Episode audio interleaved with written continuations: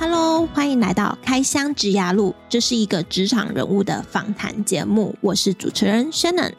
这个节目主要是透过来宾分享他们的职涯如何从学校毕业后走到目前的职位，以及主持人我自己过去的学经历经验，来协助正在找工作的社会新鲜人，或是对职涯迷茫毫无头绪的人一些方向。我们这一集的来宾就是上一集的国际领导力策略顾问雪莉。Hello，嗨，大家好，我是雪莉。欢迎又回到我们的节目哦。在开始的时候，你可以用三个元素来形容你自己嘛？让听众更了解你。好哦，嗯、呃，我会用盖洛普优势测验的三个特质来定位我自己。第一个是搜集，第二个是学习，然后第三个是思维。嗯、那呃，第一个搜集是因为我在做决策的时候，我会确保我自己就是呃，知道有各个地方的关键的人啊、关键的事情、关键的资源，我会去把它搜集到了之后，我才会去可以比较理性的分析跟做决策。然后在学习方面是啊、我觉得现在是一个变动的时代。那不论你遇到什么样的事情，我觉得都可以保持一颗开放的心。那对于我来讲，我的学习是还蛮扎实的，就是我不会去设限说，呃，这个东西呃一定要一定要在某一条线上我才会学习。但是我会从中去挑出几个我觉得特别有兴趣的，做深入的深入的发展。但是其他的嗯、可能比较无关的，它可能比较生活化的，比如说下厨啊、手作啊这些，我也觉得是可以开放的学习的。那都会帮助你在不同的层面，比方说你可以跟人更有话题，或者是说让你自己保持弹性。然后我觉得这些都是很很好的一个呃发挥。然后第三个是呃思维，我觉得思维帮助我的是呃厘清洞察跟分析力的地方，因为我通常在做决策的时候会希望是呃已经有仔细的去想过了，然后去评估过了，然后去分析各个呃选项的优劣势之后再去做一个决策。然后这个特质我觉得也帮助我在呃不管是分享或者是写作的时候，呃当别人看到我的内容会觉得说，诶他可能也遇到类似的问题。那可能跟我聊过之后，会比较知道自己要怎么做决策，所以，嗯，我就归纳出我的三个关键特质，应该会是收集、学习跟思维。嗯，因为我们已经有上一集的聊过了，所以我觉得你这次分享的收集、学习、思维超准的，尤其是 第一个收集，根本就蛮符合你。你当初要出国，然后再收集资料，然后后来回台湾，你找工作什么的，你这个能力。盖洛普真的好强哦！但是我其实一刚开始就是看到收集的时候，我我其实是有一点呃问号吗？问号。然后我想说，收集不就是就是把所有的东西聚集在一起？可是我觉得他给我一个很好的诠释，就是它其实是一个收藏的概念，就是我是经过精挑细选，嗯，然后选出最适合我的，然后最有价值的东西，然后让它发扬光大，这才是收集最大的功能。就是你可以帮它排列组合，然后找到你自己的脉络。然后或者是说，哎，最适合你自己的一个发展，所以我对搜集也有了新的定义。那我现在要来马上看我自己的盖洛普，我应该是没有收集这个东西，但是我跟你一样有学习。我觉得其实我们能在创业斜杠这条路上相遇，我觉得真的是有共同的特质，哎，就是会不断想要学习新知，然后让自己保持弹性，去跟不同的人互动交流，去学习对方不同的优势特点。这点真的是蛮。我觉得我们蛮相似的。哎，你除了学习，还有另外哪些？我其实第一个就是前瞻。哇，我觉得这个很棒哎！我觉得这个特质也会帮助你在，比如说做职涯咨询的时候，更能够 think ahead，就是想更往前想一步，然后再再回来以终为始的去去规划。我觉得这个也也是很很不错的。但我觉得相对的缺点呢，因为像盖洛普，他就会给你就是注意事项嘛，所以我有时候有点会。太跳脱了，就是别人还没有想到那里，我已经想到那里。可是我想的不一定是人家要的，我应该也要试试看别人到底要什么。嗯、然后，嗯，对，所以我觉得前瞻有好有坏啦。对，那就是要去改善自己不好的那一个。嗯，然后我再来就是学习，然后还有成就。嗯、对，我蛮重视成就感的。哦、成就对，嗯、成就我们也是蛮前面的。那你怎么看待学习跟成就？在你的你的特质上面啊，我觉得学习跟成就其实也是相辅相成的。我学习到东西，我就有成就感了。我觉得我我成长了，我就是开心，我就觉得有成就。然后再来就是，哎、嗯，像录 podcast 啊，然后就觉得，哎，这这一集就是又进步了，我就觉得有成就感。我不会说一定要有那种得奖啊，然后很知名的那种考绩在哪里的那种，呃，一定要很，一定要外在显现的那种那种状况。就是我只要自己觉得开心，我觉得有成就，那就是有成就。对，很不错啊，对啊。而且我觉得，我我记得那个学那个盖洛普的那个测验啊，他还有提到说，就是有学习特质的人，就是是重视那个学习的过程，他就会让你很快乐。他并不一定要最后那个成果一定要跟他想的一模一样，没错。他只要过程中有学到东西、有收获，他就觉得很快乐。这样子，没错，真的就是我觉得注注重的真的是在过程。那你可能结果就是像像我之前有分享的，就是如果你就算结果是失败。其实你过程中是有收获的，那这个收获其实我觉得也是一种成就，对我来讲，嗯，对，没错，没错，对，所以其实是蛮享受这种这种呃高低起伏，然后在这之中，然后享受这种不同的不同感受的成就，嗯，对，所以我觉得盖洛普真的是蛮准的，他可以抓住我们潜在的一个个性，真的蛮推荐大家去测。对，所以我就觉得从这个盖洛普，就是对于一刚开始还不是很知道自己未来要怎么发展的伙伴，可以从这这些特质再去去找出，哎，那你过去是不是有在想一些事情？可能它不一定跟职业有关，嗯、但是你从中发现，哎，这个技能或者说这个经验，好像就是会符合你你这些优势，他就帮你抓出来的。那那说不定你就是在写，比如说你自己的自我介绍啊，或者是你自己的履历什么的，你就可以比较把它写出来。对对，但是我觉得因为。很多人都会有觉得说啊，盖洛普测验是要钱的，你花个这个。钱，然后你可以去发掘到你潜在的优势、你的个性的话，其实我觉得这个收获绝对会比你花出去的钱还要有价值。嗯，我觉得他也要搭配那个专业的啊，盖洛普教练，对对对，可以帮他做诠。释，因为有可能有一些小伙伴他真的经验还不是很多，或者说他不知道他未来职场的样貌到底怎么样的时候，他也不知道怎么发挥。因为我就有遇到过一些朋友，他就有说有啊，他有去做盖洛普，可是他真的不知道怎么样把它拿来跟他的上司沟通，或者是说他怎么样帮助他的职涯。嗯、所以，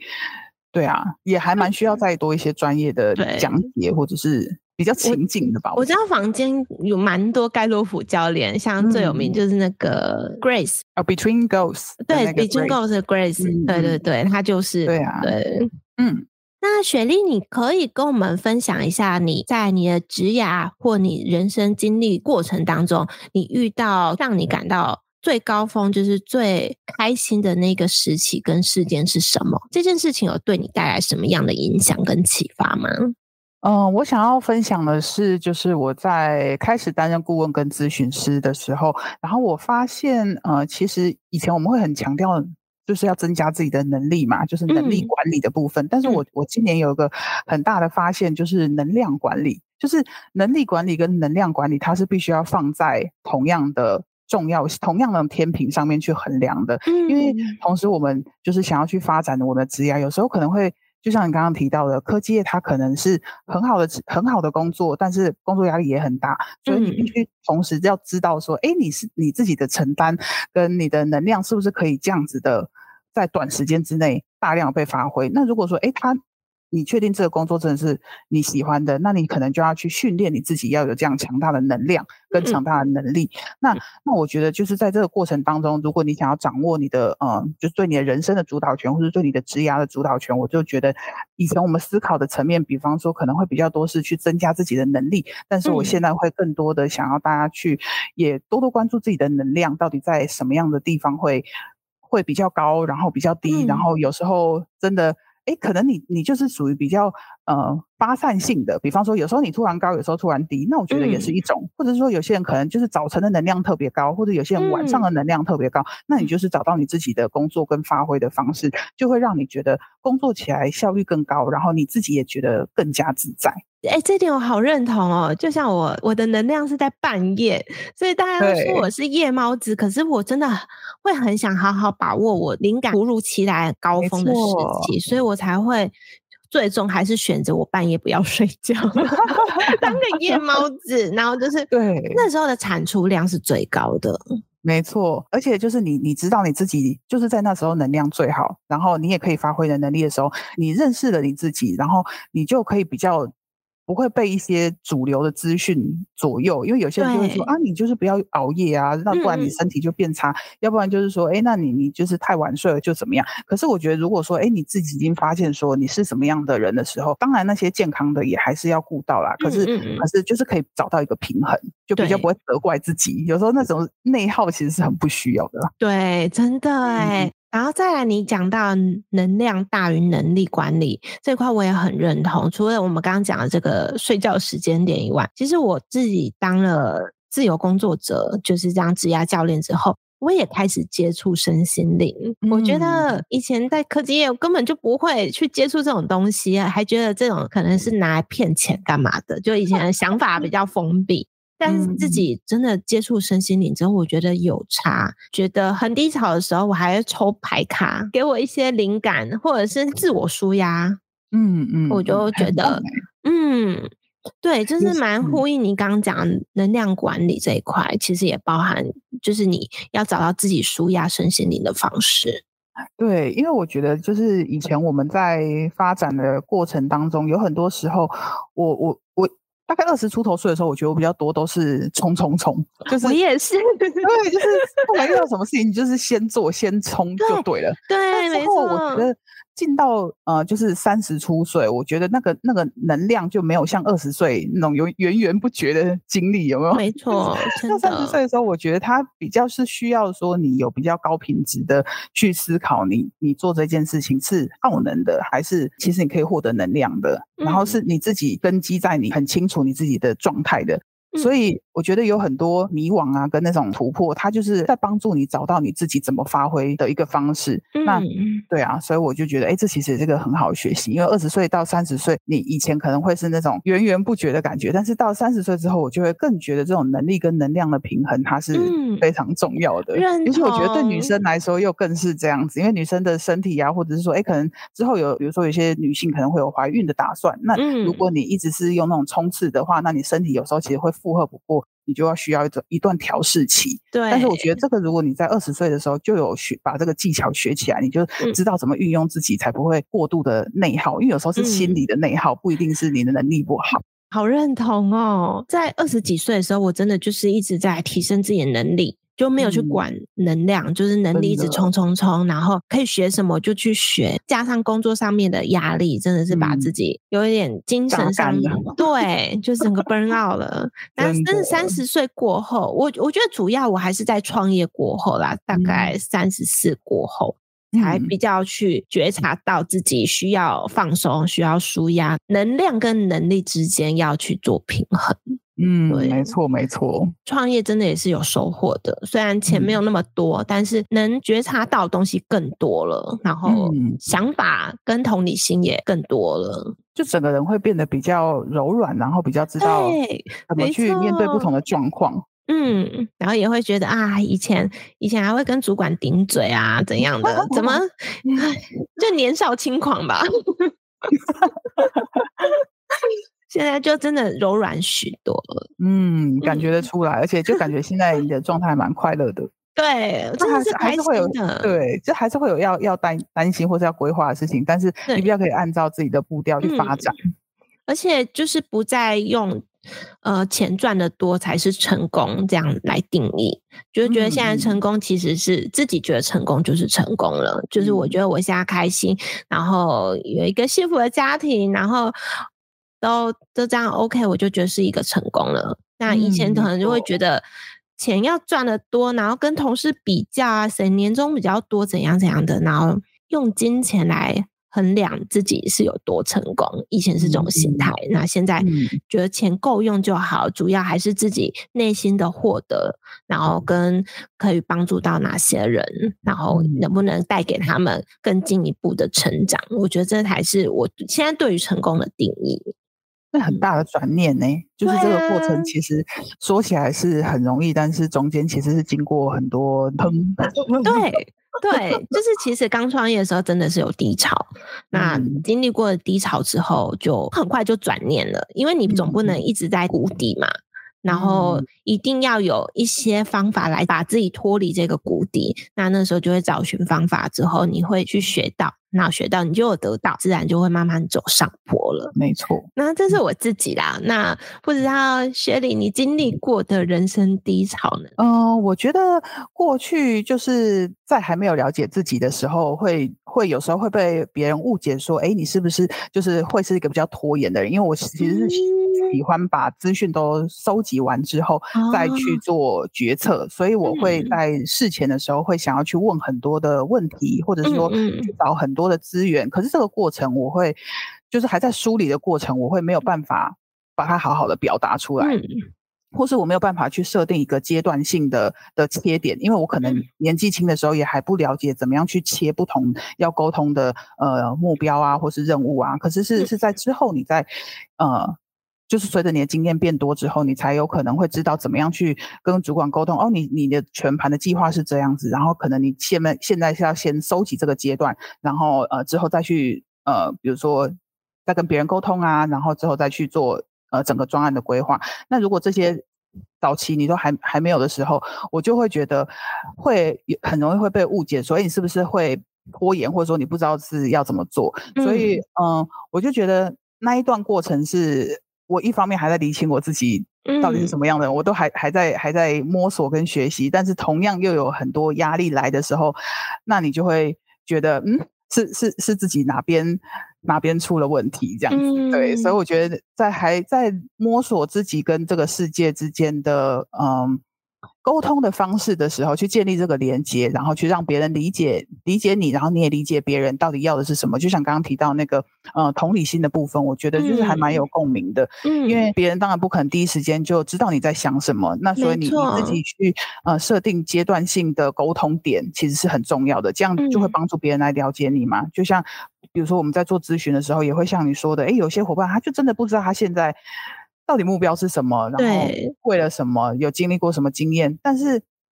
这些就真的是还在前面，嗯，摸索的的阶段，你必须要等到。去去冲撞一段时间之后，可能可能受过伤，然后你才知道说，哦，原来我自己就是需要去收集这么多的专案，这么多的挑战，或者这么多的挫折之后，我才会看到说，哦，我原来是需要收集完足够的资讯，我才帮我做决策。但是我中间可能就必须要设定沟通点，让别人知道我在想什么，然后我执行到哪里，然后之后我预计的成果是怎么样。那诶，可能我现在还在找的阶段，那是不是主管有一些建议呀、啊，或者是我可以怎么样收集的更快？嗯、那这样就会帮助你。更快脱离那个低潮，而不会就是自己很受伤这样子。哎，我觉得你这个分享蛮有共鸣的。可是我我我不是那种会梳理完的，我都是那种先做，就是很有效率的先做。但是我在工作场合上面确实也有类似你刚刚讲的这样子的人，他其实会比较慢，但他不是不做事，他是真的需要时间给他梳理，让他收集资料，让他思考完，他才做决策。这样的人，他们其实时间真的会拉比较长。那主管真的会希望说，你做到哪一阶段，或者是你今天在。针对这件事情，你做了什么？你能回报一下？你回报一下进度，嗯、没错。然后让主管知道你有在进行。最后你梳理完，哦、就是每一阶段你都要先透露一点你正在做什么，那最后再交出你的报告，让主管知道。对，对，但如果你什么中间都不讲的话，人家会觉得啊，我事情已经给你一个礼拜了，你到底有没有在做？没错，所以中间就要自己抓好那个沟通的时间点，对自己设设定，或者是说，哎，你可能跟主管有个约定啊，这些都你在这个时间点不会只是狂做你的那些，就是对，活在有点在活在自己的世界。嗯、对对对，就是还是要设立阶段性的目标，然后没收集完没关系，那我就到这边，然后去做下一步。对。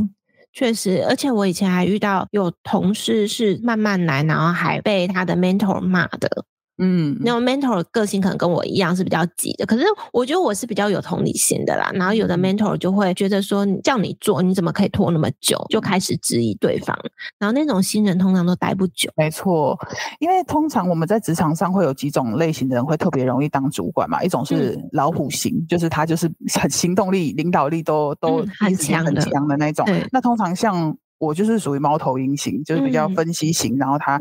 可能需要比较谨慎理性的去分析资讯啊，然后才能做决策的。可是通常主管他已经，因为他已经比较全面了嘛，所以他当然有可能最突出的是老虎，嗯、但是他其实比如说孔雀啊，就是影响力也有一些，然后猫头鹰也有一些，然后无尾熊有一些，只是比例也不同。可是对于很 junior 的的伙伴来讲，他还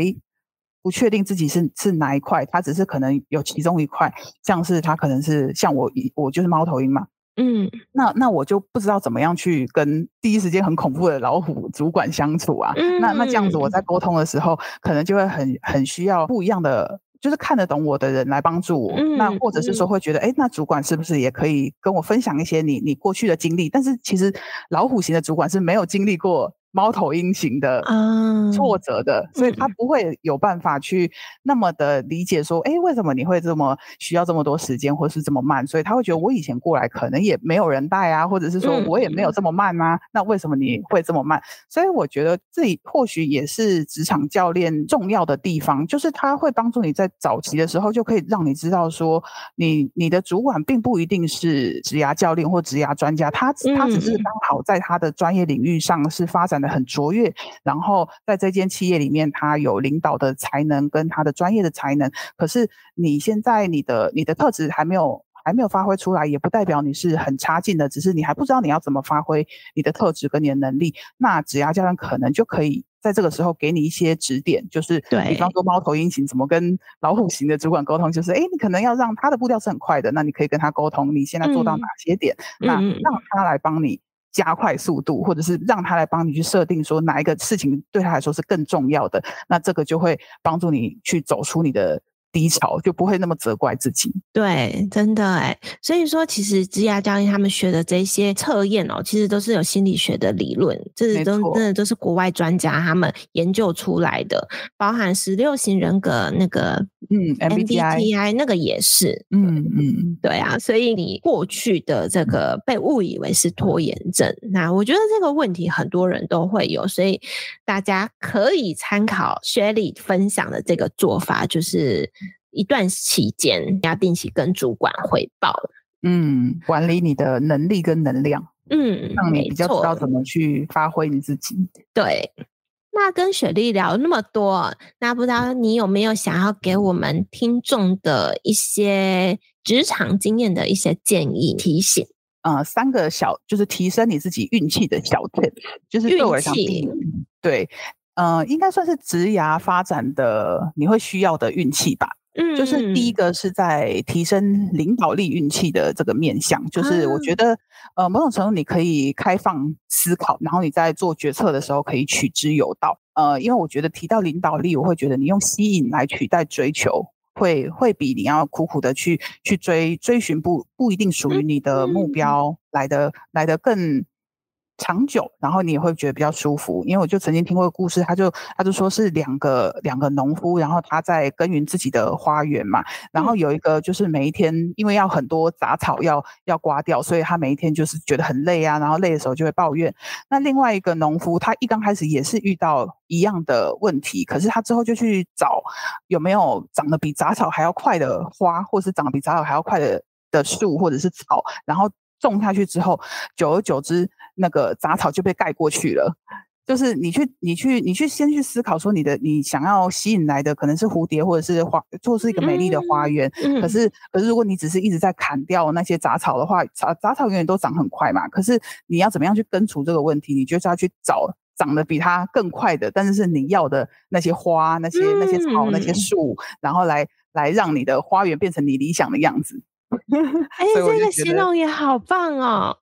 用吸引来取代追求，因为吸引就有点像是你去、嗯、你去重视你的价值，然后去吸引对的人，然后追求就有点像是在砍杂草嘛。你可能永远都啊追追不上那个草的速度，把自己很耗神耗精力，然后把自己累坏了。对啊。然后第二个想分享的是提升职场的贵人运。就是呃，想要分享是与人为善、真诚善良，然后贵人往往藏在你的弱连结里面。因为有时候我们在去做一些任务或挑战的时候，有时候会去想说，哎，这个可能我之前没有经历过，或者是说，呃，这个我现在已经事情都够多啦，压力很大，那我那我是不是就不要做啊？拒绝什么的？当然，呃，我们遇到一些事情的时候，的确也是也是不要就是过度承担啦。可是我觉得，如果说，哎，当别人只是一个一个小问题，或者是说一些你能力范围里面可以做的，或许你就可以帮帮助别人，或是分享一些你的你的呃知识啊，或是经验，因为这些弱连接往往都会带来意想不到的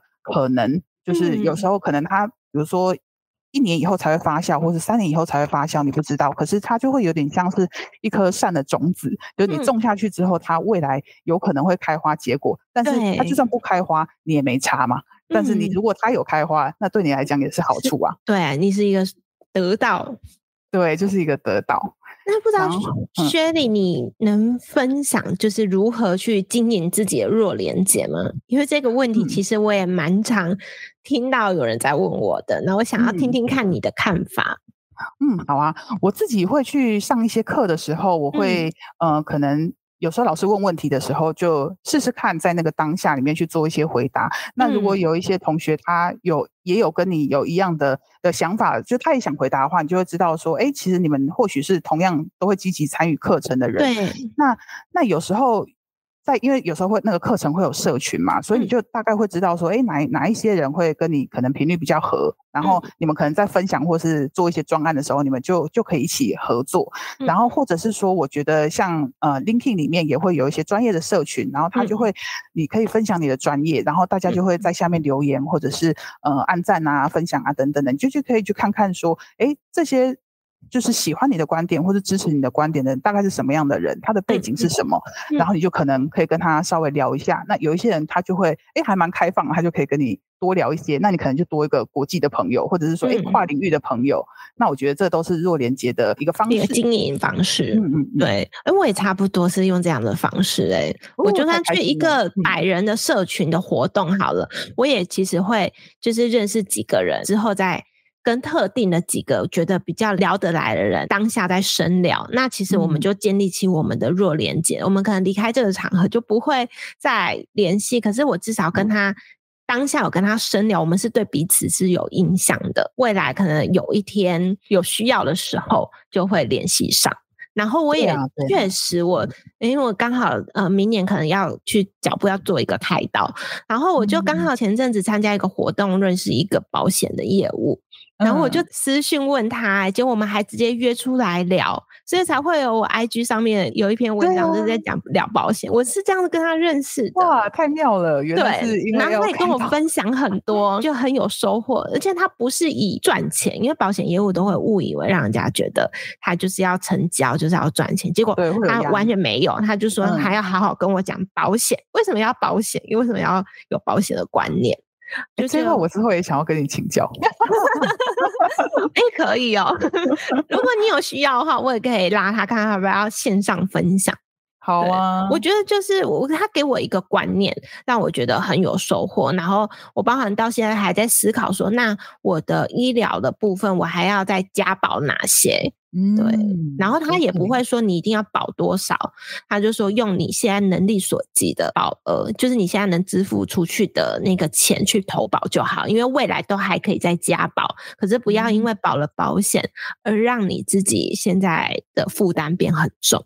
嗯，对。就会也蛮贴心的，嗯、呃，会去参加那个场合、那个活动，大家就已经是某程度的同温层了。可是你又能在那里面跟他深聊，你们留下这个弱连接这个联系方式，就是表示你们是有缘分的，你们频率有在同样的一个水平上，对，而且还约出来耶。对，这个真的是很难得的缘分。对，所以我觉得其实若连结的经营其实就像这样子，就是你需要的时候你找他，他也很乐意帮助你。然后就像刚刚讲的开花结果，那他不开花其实也没差，嗯、就是你们是有一个连接在那里的。嗯，没错，没错。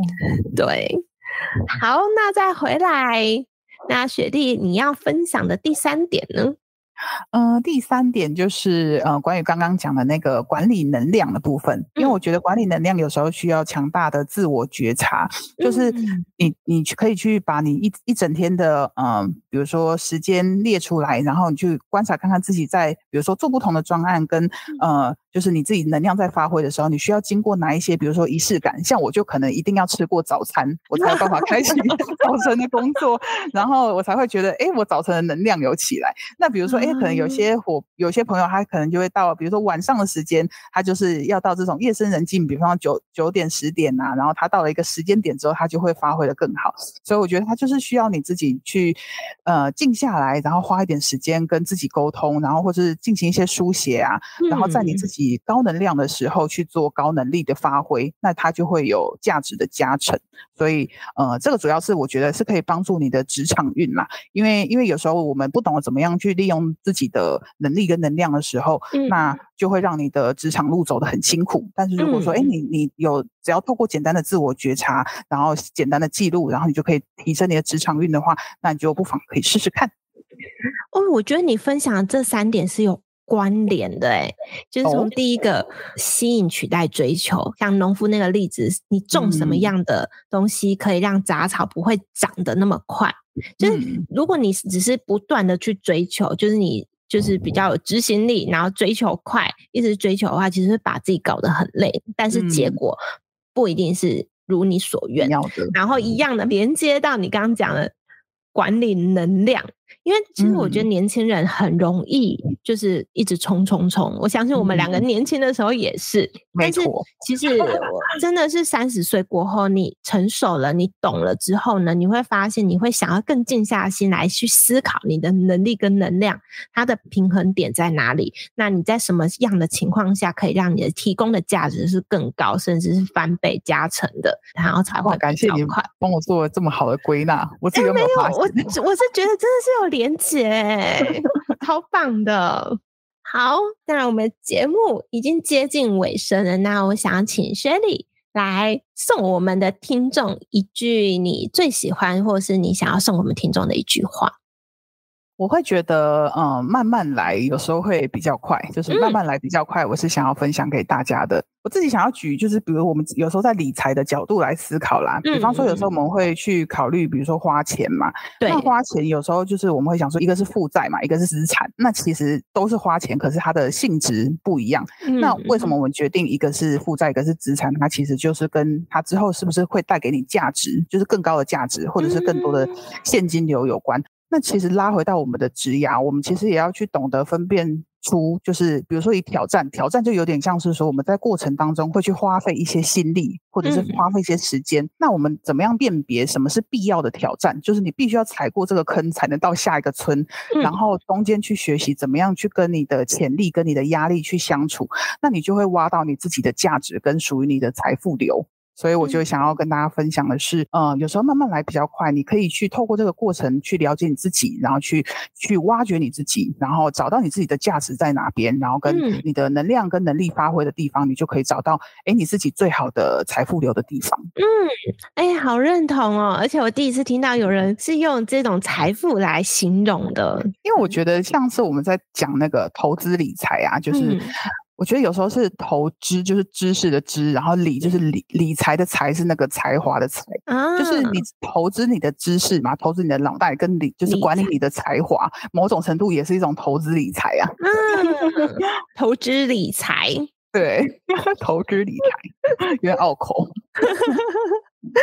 耶，yeah, 谢谢雪莉今天很精彩的分享。而且雪莉是真的，真的很有料，我觉得她可以分享比今天更多的东西。如果之后有机会的话，也。嗯，因为我自己也有经营学历严选的 YouTube 啊、Facebook 跟 IG，、嗯、如果你想要呃跟我们聊一聊，跟 Shannon 聊一聊，我觉得都可以在私讯我们。嗯、那呃，除了职涯咨询以外，那跟呃企业有关的的伙伴跟朋友，如果你现在是新手主管，或者是说，哎，你可能想要之后往管理层来进阶，那、嗯、但是你你不太确定怎么样去好好的使用自己，或者说好好怎么样去管理团队，那我们也可以再进一步聊聊你现在遇到的状况，说不定都可以在。发展出一个新的可能。嗯，那其实大家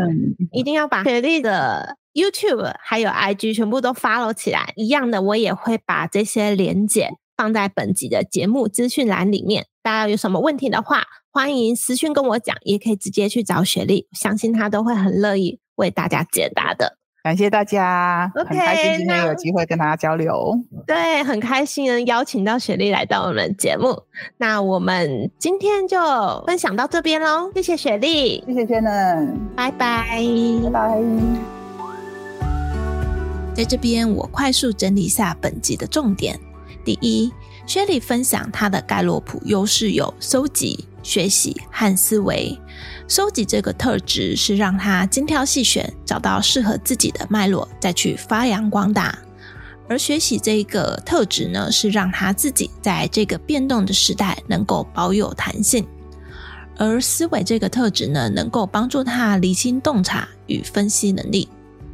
第二雪莉认为能力管理与能量管理是一样重要的。以前会持续提升自己的能力，但现在的他会多关注自己的能力，找到能力与能量两者的平衡点，让自己工作起来效率更高，也减少内耗。第三，薛莉分享自己在职场新鲜人的时期呢，容易被误以为有拖延症，但其实他是在梳理与搜集资讯中，并找寻与监理沟通的连结，在这个过程中呢，让他感到低潮、压力大。如果你也有这样的状况，薛莉建议可以设定阶段性的沟通时间点。让你的主管、让你的同事知道你目前的工作进度到哪里了，而不是等事情都做完了才报备。第四薛莉分享三个提升职涯运气的小技巧：A. 提升领导力运气，用吸引来取代追求，会比你苦苦追寻不属于你的目标还要长久与舒服，并且他以农夫除杂草的例子来分享。如果你能找到长得比杂草还要快的植物，那就可以减少你除杂草的时间，也让自己的花园更茂盛。B. 提升职场的贵人运，薛莉分享要与人为善，贵人呢往往会藏在你的弱连接里，它就像是一个善的种子，未来可能会开花结果，但如果没有开花结果也没有关系。C 能量管理，薛莉建议在高能量的时候做高能力的事，这样能提升自己的工作效率。第五，薛莉分享经营弱连接的方式，就是透过进修课程或一些专业的社群，找到支持你的想法、支持你的观点的人，然后多跟他们聊聊，这样你也可以增加一个朋友。最后，谢谢你听到节目的尾声，真的真的很感谢你愿意花时间听到这里。希望我的节目对你的职涯路有所帮助。之后我会固定在每周三早上上架我的节目。如果你喜欢我的节目，麻烦你帮我到 Apple Podcast 给予五星评价，并留言告诉我你喜欢哪一集的内容，这是对我持续创作与分享很重要的鼓励。有任何建议，也欢迎来信给予指教。如果你有想听哪个行业的人物访谈，也欢迎来信告诉我。我的电子信箱放在本集的节目资讯栏里。那我们下周再见喽，拜拜。